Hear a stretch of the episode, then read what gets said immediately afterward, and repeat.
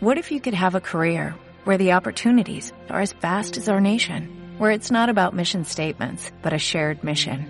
At U.S. Customs and Border Protection, we go beyond to protect more than borders, from ship to shore, air to ground, cities to local communities. CBP agents and officers are keeping people safe. Join U.S. Customs and Border Protection and go beyond for something far greater than yourself. Learn more at cbp.gov/careers. Gestión del patrimonio en cierre de mercados.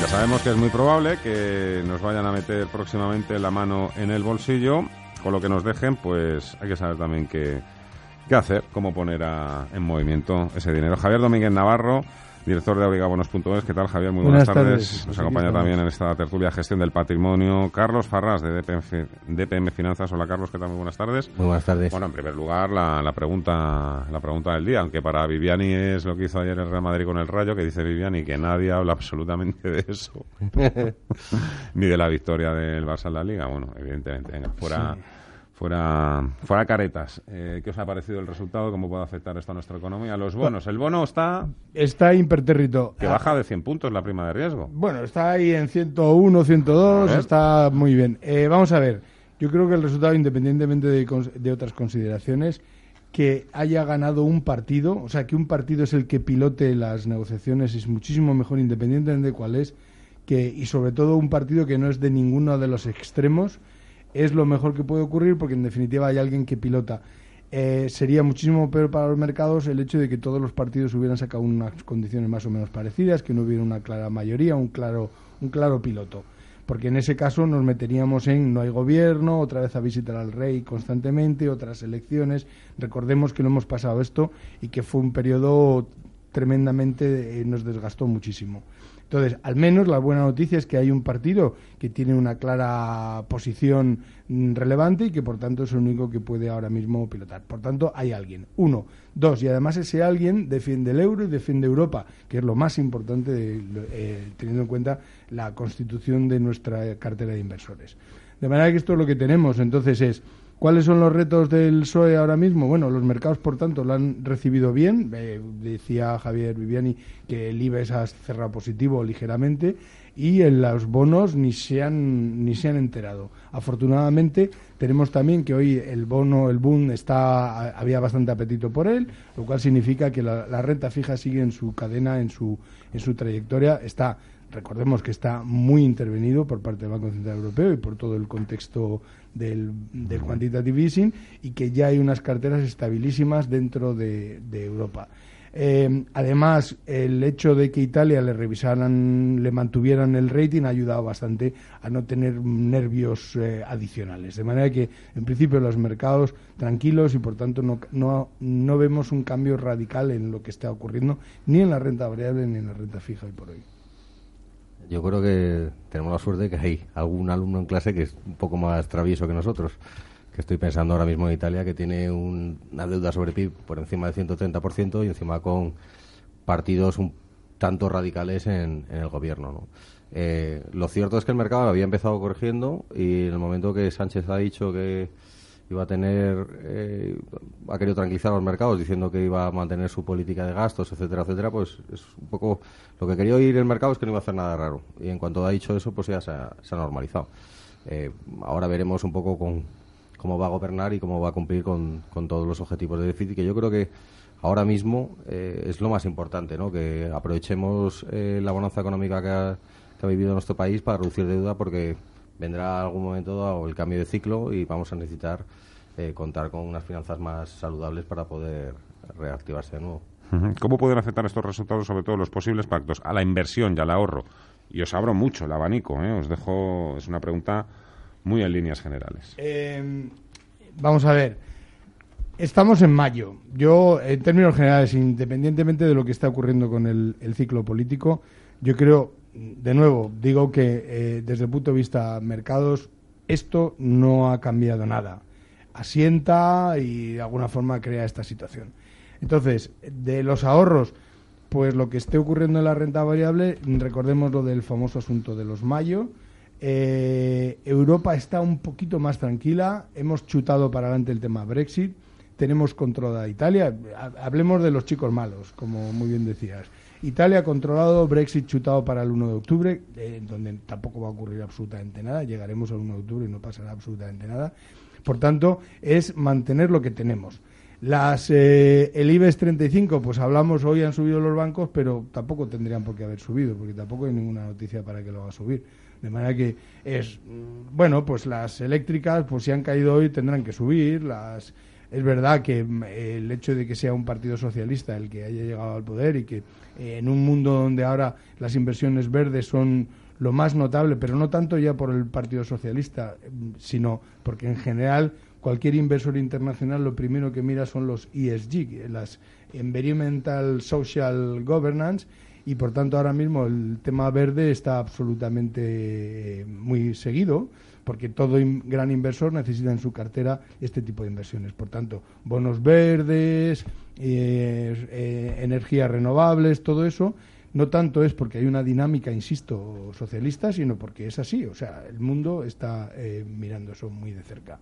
De manera que entonces estas son un poco las situaciones. Es verdad que ahora mismo las ICAPs, o sea, los clásicos. ¿Quiénes son los clásicos que aparecen de manera habitual? Sospechosos habituales. Socimis, SICAPs y, por tanto, el mercado inmobiliario, que si las Socimis hay un cambio de régimen para ellos, pues eso. Y luego la famosa tasa Tobin, que nos va a hacer polvo a todos, porque esto sí que va a ser, vamos, esto no lo quita nadie ya.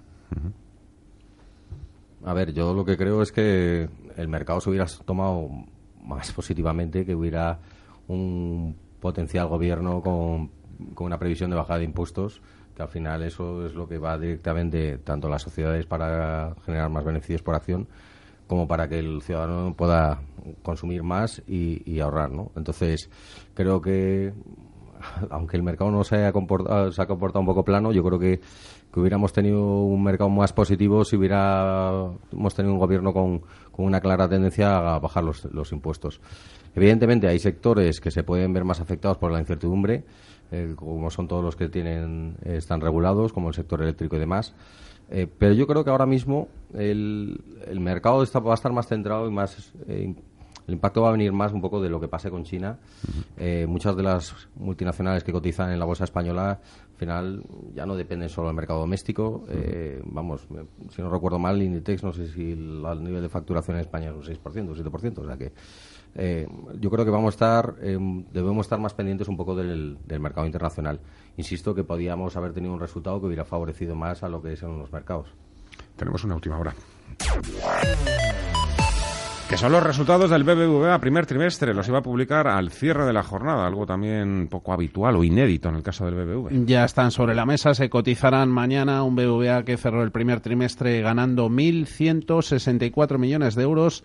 Es un 9,8% menos cuentas de la entidad que estuvieron marcadas por la inestabilidad en Turquía y desaceleración en algunos mercados, echando un vistazo a los principales agregados, vemos como más allá de ese resultado atribuido que queda en 1.164 millones, el margen de intereses queda en 4.420 millones, aumenta un 3,1%. Ha acompañado la publicación de estos resultados con un premio para uno de sus principales ejecutivos. Se nombra a José Miguel Andrés Torrecillas como vicepresidente del Consejo de Administración. Pues dejamos a los analistas que hagan su trabajo, analicen esos resultados que acaba de publicar el BBVA y nos digan dónde están los puntos fuertes y también los posibles puntos débiles. Pero ahora que, Javier había sacado también el tema de. entiendo que lo de mayo va por el Selling May and Go Away. Correcto. Nos acercamos al periodo más negativo del año. ¿Puede ser este año distinto? Yo creo que no, yo creo que eh, eh, está todo servido. No tenemos el motor Alemania, como siempre, o sea, Europa estamos donde estamos. Es Alemania, que es el motor económico de siempre, está eh, mal, está francamente mal. No, no acaba de arrancar. Francia lo tenemos eh, perdido en sus chalecos eh, amarillos. En fin, que tampoco hay ninguna razón para decir esto va a ser brillante.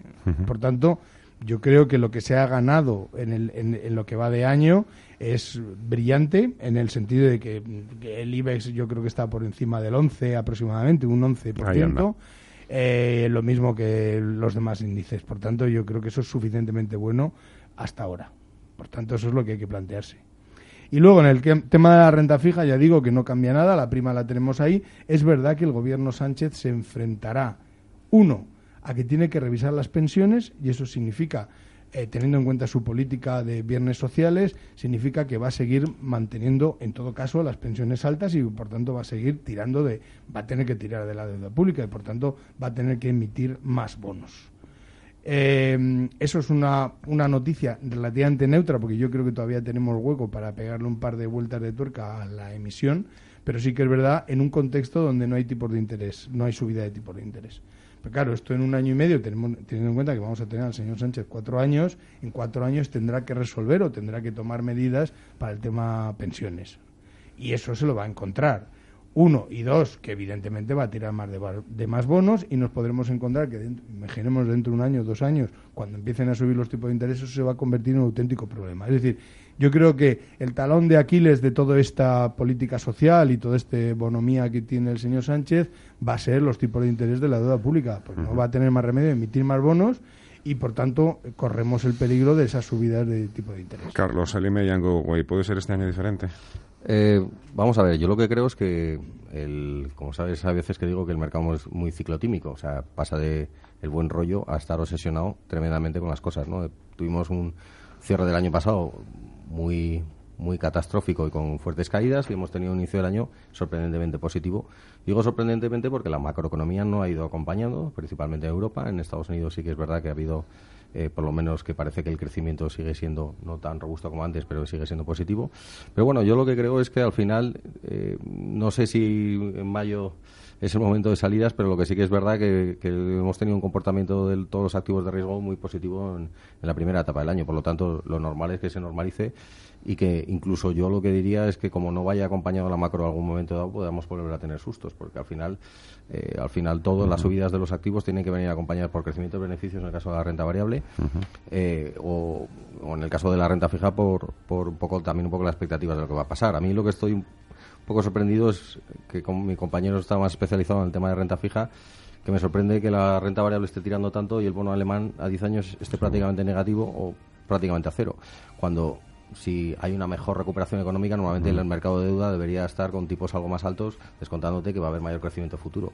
O sea, yo estoy recibiendo dos señales distintas. El mercado de renta fija que está descontando baja inflación con bajo crecimiento y el mercado de renta variable que se está comportando relativamente bien, como por no decirte bastante bien. Y yo creo que es más impulsado por, por la bolsa americana que por otra cosa. Seguimos en una continua incertidumbre. Javier Domínguez Navarro, director de Oregabonos.es, Carlos Farrar de PEM Finanzas, un placer, muchas gracias. Muchas gracias. Que haya corrido tanto hoy, pero ya sabéis que la actualidad demanda. Muchas gracias. Exacto, gracias. Nosotros.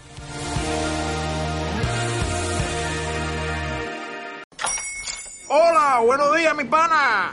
Buenos días, bienvenido a Sherwin Williams. ¡Ey! ¿Qué onda, compadre? ¿Qué onda? Ya tengo lista la pintura que ordenaste en el ProPlus app. Con más de 6.000 representantes en nuestras tiendas listos para atenderte en tu idioma y beneficios para contratistas que encontrarás en aliadopro.com. En Sherwin Williams somos el aliado del PRO.